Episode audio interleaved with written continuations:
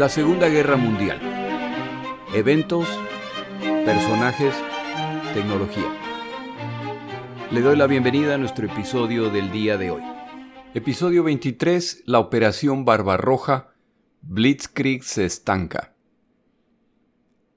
El ingreso indiscriminado de aviadores alemanes al suelo soviético en las semanas previas al inicio de la Operación Barbarroja les ha dado una idea muy clara de la ubicación de las fuerzas soviéticas y ayuda a los alemanes a preparar sus planes de ataque. Hay sectores del frente con significativa concentración de fuerzas. En estos sectores los alemanes tienen que asegurarse de que se mantendrá a las tropas soviéticas ocupadas y en posición.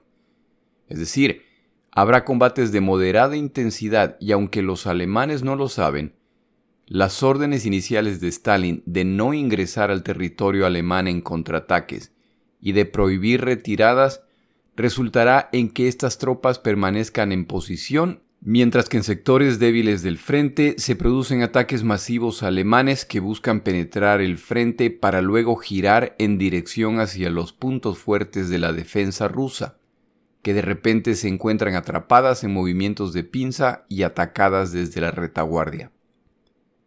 Por ser la frontera con Alemania muy amplia, la defensa planeada por los soviéticos era una larga línea en que se debía proteger todo el frente, es decir, cometen el mismo error que los polacos en 1939. Como proteger un frente tan amplio no es posible, hay posiciones reforzadas en zonas claves. La llamada línea Molotov estaba en construcción cuando se inició el ataque alemán y fue de poca utilidad sobre todo por la falta de la profundidad de las defensas. Es decir, si caen estas posiciones no hay refuerzos detrás de ellas que puedan venir a reforzarlas, lo que vuelve la situación ideal para movimientos de pinza. Los comandantes de los tres grupos alemanes de ataque ejecutan brillantes movimientos de pinza en que atrapan más de un millón de combatientes en distintos sectores, pero particularmente en Smolensk. Cuando los movimientos de pinza se completan, la infantería y los blindados toman posición formando un cerco periférico. Su objetivo es contener las fuerzas dentro del círculo. No necesitan atacar, solamente repeler intentos de escape y asegurarse de que no habrá intentos externos de romper el cerco. En este momento la artillería y la fuerza aérea ejecutan su parte del plan. Como en el centro del círculo se encuentran solo tropas enemigas, la aviación y la artillería atacan a discreción esta zona. Como han alcanzado la supremacía aérea, la Fuerza Aérea Alemana, además de tener libertad para bombardear los objetivos que escogen, ayudan a dirigir la artillería desde el aire en ataques que llegan de todas direcciones. Las tropas atrapadas en el centro del círculo o se mantienen en sus trincheras confiando en sobrevivir o intentan escapar, lo que los lleva a la periferia del círculo donde los esperan la infantería y los blindados enemigos. Si los que intentan escapar no logran romper el cerco formado por la infantería y los blindados, entonces tienen que retroceder, lo que los lleva al centro del círculo donde los esperan nuevamente los ataques de artillería y aviación enemiga. A medida que mueren más tropas enemigas rodeadas o grupos de combatientes se rinden, la infantería y los blindados avanzan haciendo más pequeño el círculo. Quienes son atrapados en este tipo de movimiento y no logran romper el cerco solo pueden rendirse o esperar la muerte en una lucha que no pueden ganar. No debe sorprender el número de soldados soviéticos que se rindieron en esta situación desesperada. No hacerlo equivalía a suicidarse. En seis semanas los alemanes han causado pérdidas desastrosas a los soviéticos. Sus operaciones a lo largo de los tres frentes han sido exitosas. Una pequeña fracción de las pérdidas causadas a los soviéticos resultó en la capitulación de los países del oeste de Europa, excepto Gran Bretaña. Para agosto, sin embargo, se vuelve aparente que a pesar de las múltiples y contundentes victorias, no hay señales de que los soviéticos capitulen o estén en retirada y el avance alemán se está desacelerando debido a varios factores. A medida que más maniobras del estilo guerra relámpago se ejecutan, menor es la sorpresa y es por lo tanto más fácil para los soviéticos anticiparlas, evitarlas y contraatacar. Los alemanes también empiezan a sufrir pérdidas significativas. Las limitadas pérdidas de vidas alemanas en las campañas en el oeste de Europa son historia y ahora tienen que lidiar con la muerte de miles de soldados diariamente, algo que los alemanes no habían experimentado hasta el momento en esta guerra. Los comandantes soviéticos, con Stalin a la cabeza, entienden que defender posiciones hasta el último combatiente resulta en pérdidas innecesarias en caso de movimientos de pinza, tiene más sentido replegarse y reconstruir el frente para contraatacar. Autores que escriben sobre este periodo mencionan la orden número 270 emitida al inicio del conflicto por Stalin. Inicialmente opuesto completamente a los repliegues de tropas y al producirse una combinación de deserciones, rendiciones y retiradas algunas legítimamente estratégicas, Stalin emite la orden llamando a la ejecución de desertores maliciosos y el aprisionamiento de sus familias. Los que sean atrapados en movimientos de pinza deberán pelear hasta el último combatiente. Los que escojan rendirse deberán ser destruidos por todos los medios posibles. Esta orden fue leída por comisarios soviéticos en miles de reuniones de combatientes en el frente empieza a aparecer el nombre del comandante soviético más famoso de esta guerra, Georgy Shuhov. Stalin, al mejor estilo de Hitler o Churchill, tenía la tendencia a meterse en temas militares y a veces desoía a sus comandantes y pagaban las consecuencias. Poco a poco el consejo de Shuhov ganará el respeto de Stalin complica los planes alemanes que la supuestamente destruida Fuerza Aérea Soviética está reapareciendo en ciertos casos tomando completamente desprevenidos a los alemanes y en números cada vez más preocupantes. Empiezan a aparecer además tanques pesados soviéticos, incluyendo el famoso T-34, para algunos el mejor tanque de la Segunda Guerra Mundial, capaz de destruir cualquiera de los tanques alemanes existentes en 1941 y con blindaje capaz de resistir ataques directos de los tanques alemanes. Como sorpresa adicional aparece un arma desconocida hasta el momento, los famosos lanzacohetes Katiuska, una temible arma montada sobre camiones capaz de destrozar áreas completas al lanzar sus 320 cohetes en apenas 25 segundos. Esta arma era tan secreta que los equipos encargados de operarlas estaban al tanto de que si los alemanes capturaban esta arma, el equipo entero de operadores a cargo del camión o la batería perdida sería ejecutado. ¿Qué tan efectivos eran los lanzacohetes Katiuska? La respuesta es que este tipo de armamento en muchas variaciones lo utilizan la mayor parte de los ejércitos modernos. Al margen de todas estas innovaciones, el arma principal soviética sigue siendo la capacidad de despachar significativos números de refuerzos al frente. Gran Bretaña también tiene que ser mencionada, ya que pronto firman un pacto similar al que firmaron con los franceses, en que se comprometen a que los combatientes no firmarán una paz separada con los alemanes.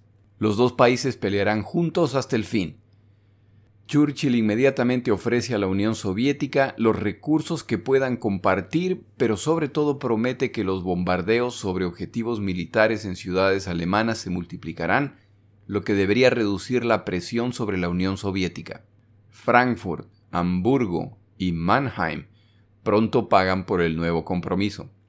Churchill además pondrá a disposición de los soviéticos la información que están decodificando a través de Ultra por supuesto, esta información solo se entregará cuando sea posible encontrar un medio alternativo para explicar cómo se obtuvo, a fin de proteger el secreto de Ultra. Una parte fundamental para la desaceleración de la ofensiva alemana es la creciente resistencia soviética. Desde 1917, la población de la Unión Soviética ha sufrido hambrunas, guerra civil, opresión y muchas formas de injusticias provenientes muchas de ellas de su propio gobierno.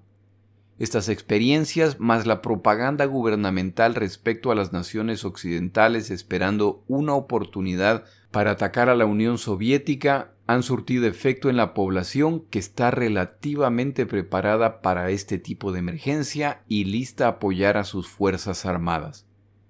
Aunque el liderazgo soviético intenta motivar a sus ciudadanos, sin duda la mejor campaña de motivación para el pueblo soviético la lanzaron los mismos alemanes. Los ejércitos de Hitler han conquistado considerables áreas de territorio y los soviéticos ahora están contraatacando y alcanzando algunas victorias localizadas. A medida que se realizan contraataques y se descubre las atrocidades que están cometiendo los alemanes contra civiles y militares, mayor la determinación por detenerlos y expulsarlos. Ahora los combatientes soviéticos saben que en caso de captura probablemente les espera la tortura y la muerte. De los aproximadamente 3 millones de soldados soviéticos capturados en esta guerra, muy pocos volverán con vida. La mayoría morirán como resultado de marchas forzadas, la brutalidad de sus captores, hambre, falta de atención médica o ejecuciones. Es por lo tanto preferible morir combatiendo de ser necesario hasta el último soldado. Me dio la tentación de decir hasta el último hombre, pero en el caso del ejército soviético las mujeres jugaron un papel fundamental que debe ser reconocido. Las comunicaciones y el aprovisionamiento de las tropas alemanas se complica no solo por las distancias cada vez mayores, sino como resultado de los grupos partisanos que se constituyen en cada área conquistada por los alemanes. En muchos casos son los mismos combatientes que han sobrevivido a los ataques quienes se ponen al frente de grupos partisanos locales. Están acosando la retaguardia alemana e implementando la política de tierra arrasada soviética. Los comandantes soviéticos en el frente reciben nuevas instrucciones. La última acción al tener que retirarse de cualquier ciudad o pueblo es destruir hasta el último artefacto o suministro que no se pueda retirar. El número de puentes que están destruyendo los soviéticos en sus retiradas se está volviendo un problema. En cuanto a la población civil, como siempre, destaca el maltrato a los judíos y las ejecuciones que pronto se inician la población horrorizada por lo que se le está haciendo a los judíos y a quienes se atrevan a protestar o simplemente muestran desacuerdo con lo ocurrido, empieza a abandonar ciudades arrasadas para refugiarse en los bosques bajo la protección y a veces el abuso partisano. Judíos son asesinados por miles cada día en ciudades donde hay grandes grupos de judíos. La población soviética intuye el plan de Hitler, es decir, causar hambrunas, ejecuciones masivas y la destrucción de ciudades soviéticas. Como al igual que Hitler no responde a un parlamento, congreso o a la opinión popular, Stalin puede proceder con las acciones que considere necesarias sin temer impacto político o judicial. Lo que se necesite hacer se hará al margen del costo humano como los alemanes no han vacilado en maltratar además a los que los recibieron como libertadores, la resistencia contra ellos es ahora total. Hay un factor adicional que aunque no impacta los combates al inicio de esta operación, a la larga cambia la estrategia de todo este frente y de la guerra total. El espía principal de Stalin en Japón comunica a Stalin a inicios de julio que el gobierno japonés no planea atacar a la Unión Soviética desde el este, a pesar de la insistencia de Hitler. El ingreso a la guerra de los japoneses por el oriente hubiera resultado en una guerra a dos frentes para la Unión Soviética. Soviéticos y japoneses se han enfrentado en este siglo. Los japoneses derrotaron a los rusos en 1905 y en la década de los 30 han habido combates adicionales en que les va mejor a los soviéticos. Es decir, los soviéticos saben que los japoneses no son enemigos insignificantes y que su entrada en la guerra complicaría mucho la situación soviética. No sé si entiendo la confianza de Stalin respecto a esta información. Tal vez tenía mucha más confianza en este espía. Tal vez aprendió la lección luego de haber ignorado la información provista por sus servicios de espionaje respecto a los planes alemanes, más la provista por británicos y estadounidenses que resultó no ser solamente acertada, sino muy precisa. O tal vez es porque el avance alemán es tan peligroso y abrumador que si no se lanzan todas las reservas en este momento se perderá la guerra al margen del riesgo que trae esta movilización al debilitar el este del país. Por la razón que sea, la movilización de tropas de Siberia y zonas orientales hacia el frente occidental se inicia en octubre. No solo se moviliza estas tropas, se empieza a fabricar el equipo y asegurar las provisiones que necesitarán para estar plenamente equipadas. Estas tropas se ponen en camino y arribarán al frente en el momento preciso de esta campaña. Tomamos una breve pausa en nuestro episodio.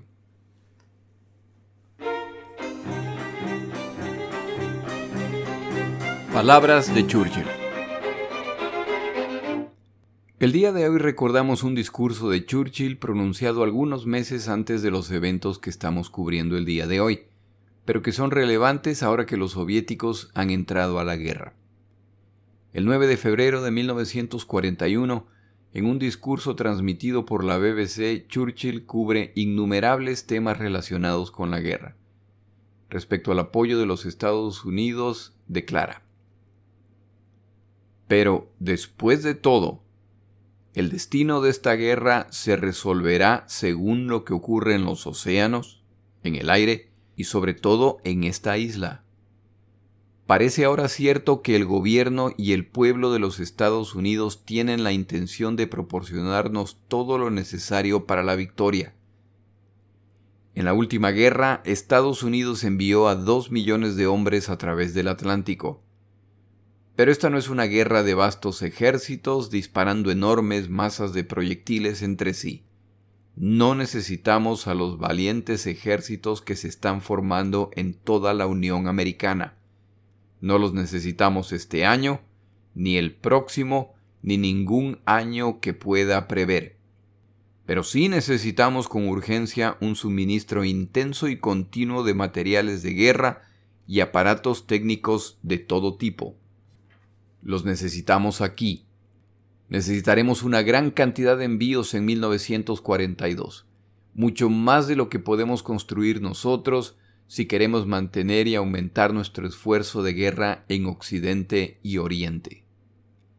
Unos cuantos párrafos más tarde, cuando concluye el discurso, declara en relación a un poema citado por el presidente Roosevelt, en que él reconoce que el futuro de muchos depende de los británicos y de su resultado en la guerra. Aquí está la respuesta que le daré al presidente Roosevelt. Confíe en nosotros. Denos su fe y su bendición. Y bajo la providencia todo estará bien. No fallaremos ni flaquearemos. No nos debilitaremos ni nos cansaremos. Ni el choque repentino de la batalla, ni las largas vigilias y esfuerzo nos desgastarán. Denos las herramientas y terminaremos el trabajo. Para el momento de los eventos de este episodio, ahora son los soviéticos quienes también tienen necesidad de este armamento y los suministros. Y aunque Churchill no lo confiese, seguramente sí preferiría tener a los estadounidenses involucrados en esta guerra.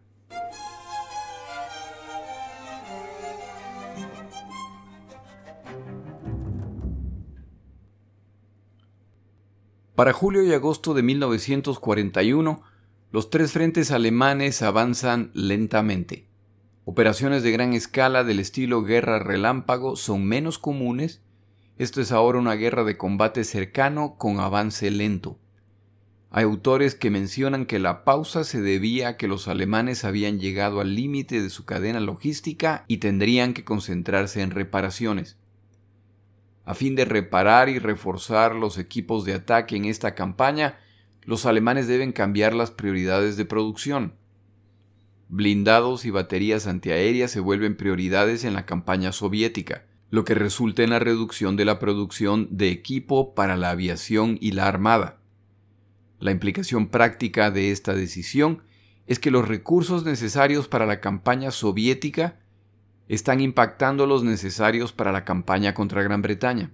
Hitler está aprendiendo las implicaciones prácticas de pelear una guerra a dos frentes con la dificultad adicional de que en este caso los dos frentes son de naturaleza distinta y producir lo necesario para uno debilita al otro. Hay un solo país que tiene la capacidad industrial para satisfacer estas necesidades, pero ese país está del lado de los soviéticos y británicos. Como se ha vuelto aparente, ya no es posible para los alemanes lanzar ataques masivos simultáneos en los tres frentes. Es necesario priorizar los ataques.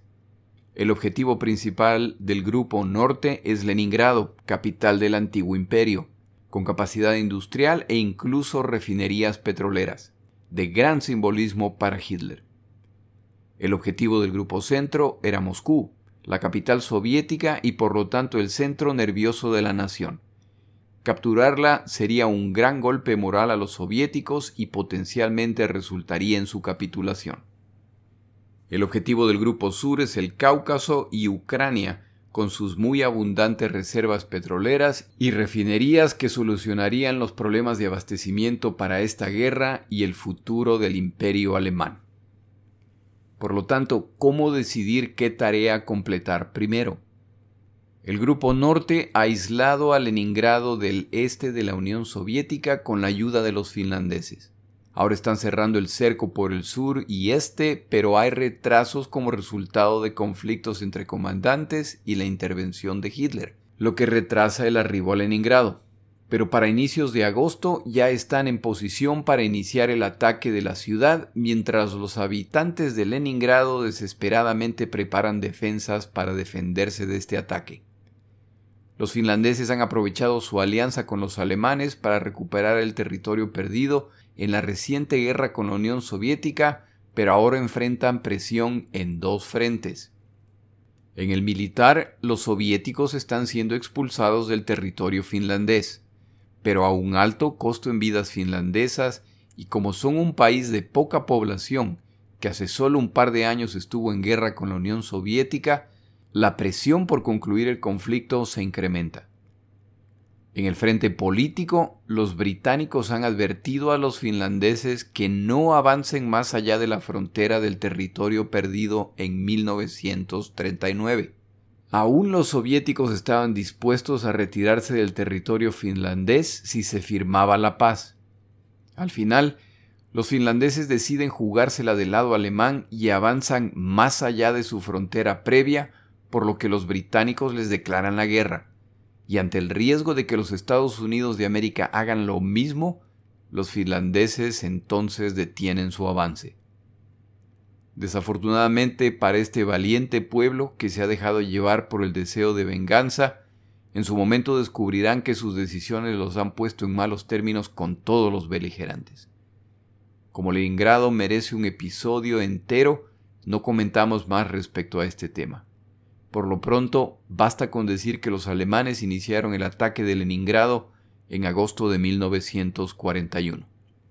El Grupo Sur continúa su avance en Ucrania, logrando éxito rotundo en Kiev, donde han capturado una cantidad significativa de prisioneros, pero como en los otros frentes la resistencia se está incrementando. Avanzan a capturar zonas industriales y los soviéticos lanzan contraataques los cuales son repelidos tan exitosamente que estos ejércitos fueron prácticamente aniquilados por los alemanes. Para finales de octubre, Kharkov está en manos alemanas. El Grupo Centro también ha detenido su avance hacia Moscú al encontrar significativa resistencia de parte del ejército soviético. Fuerzas de este grupo se han enviado al Grupo Sur a fin de apoyar esa ofensiva, pero para septiembre Moscú nuevamente parece estar al alcance y las fuerzas enviadas al sur retornan luego de completar exitosamente su misión en Kiev. Los resultados alcanzados son tales que ahora se sabe que el número de soldados soviéticos defendiendo Moscú en ese momento era menor al número de alemanes, es decir, condiciones ideales para el asalto, el cual se inicia el 30 de septiembre de 1941. El primer golpe toma por sorpresa a los soviéticos, cuando un grupo de panzers que regresaban del sur, en vez de sumarse a la fuerza principal, ataca desde el sur donde nadie los esperaba. Dos días más tarde continúan su avance, mientras que el ataque de la fuerza principal desde el oeste se inicia. El resultado una vez más los alemanes han ejecutado un movimiento de pinza que resulta en la captura de un número significativo de los defensores de Moscú.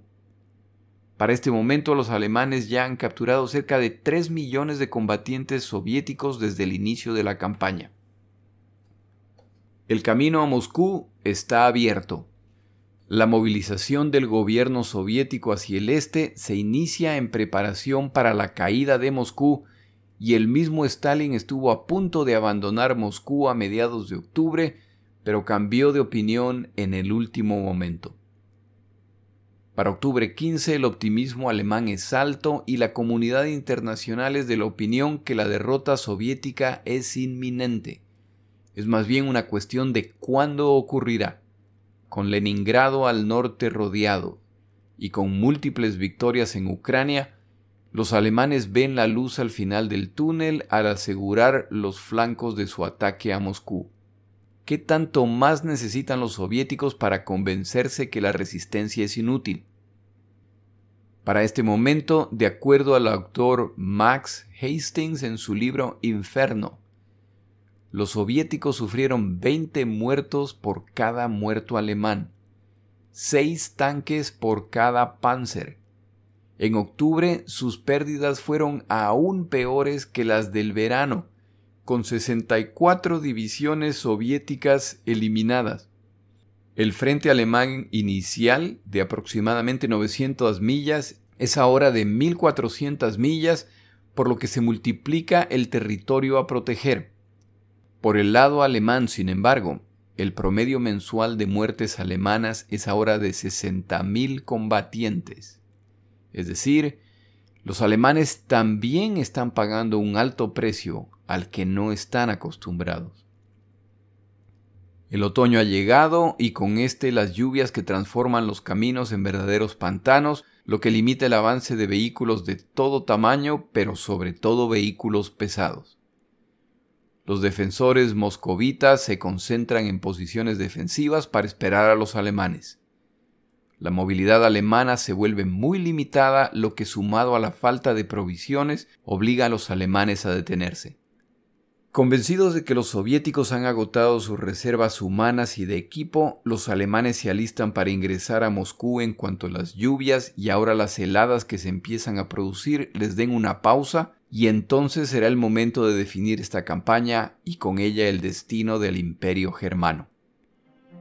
Como en tantas otras ocasiones, la realidad de este conflicto está a punto de cambiar, pero esta vez no será por eventos inesperados.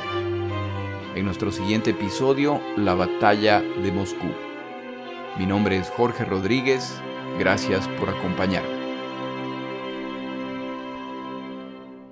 Para información adicional respecto a este episodio, las notas de este podcast, que incluyen la narración de este episodio, así como acceso a resúmenes, videos, documentales y materiales adicionales gratuitos disponibles en el Internet, por favor vaya a Amazon y busque el libro La Segunda Guerra Mundial, Eventos, Personajes, Tecnología. Al comprar estas notas me ayuda y me apoya financieramente. Puede encontrar información adicional en mi página web, lasegundagm.com. Muchas gracias.